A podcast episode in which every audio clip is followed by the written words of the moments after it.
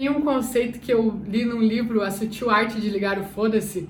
que ele fala assim: quando a gente tem poucas opções, é fácil escolher, né? Por exemplo, se você tem que decidir entre duas cidades para morar, se você tem que decidir entre morar em Curitiba e São Paulo, e aí você decide, não, beleza, vou morar em Curitiba. Aí você, ah, beleza, São Paulo teria sido dessa maneira, mas escolhi Curitiba, então você começa a ver os pontos legais disso, dessa escolha que você fez. Agora, quando você tem muitas opções, quando você tem 30 opções de cidades para morar, você pode morar em Chicago, pode morar em Nova York, pode morar em Curitiba, em São Paulo, na, em Sydney ou sei lá, em Paris. Quando você tem muitas opções, você pode até fazer a escolha, não, vou escolher morar em Curitiba. Só que por mais que seja uma delícia, por mais que você tenha feito a melhor escolha da sua vida, você começa a pensar, poxa, mas se eu tivesse morado em Paris, como que seria? E se eu tivesse não sei o quê? E aí você começa a ficar é, pensando muito como teriam sido as outras opções e se focando realmente no que aquela tua escolha trouxe de bom para você.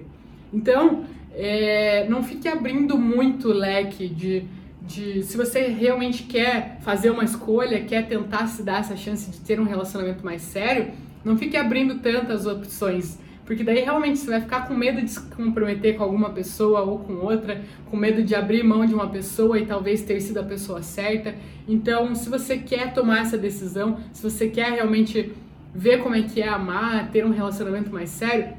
escolhe uma pessoa, fica com ela, se dá a chance de amar, de ser amada, começa a investir nesse relacionamento e aí você vai começar a sentir realmente que você tem capacidade de amar, que você tem capacidade de gostar, de ver um futuro com essa pessoa, de aceitar tanto as qualidades quanto os defeitos dela. Na verdade, você vai se surpreender com tudo que você tem para descobrir aí, se dando essa oportunidade, se abrindo é, e tendo a coragem de assumir um compromisso, a coragem de amar, na verdade.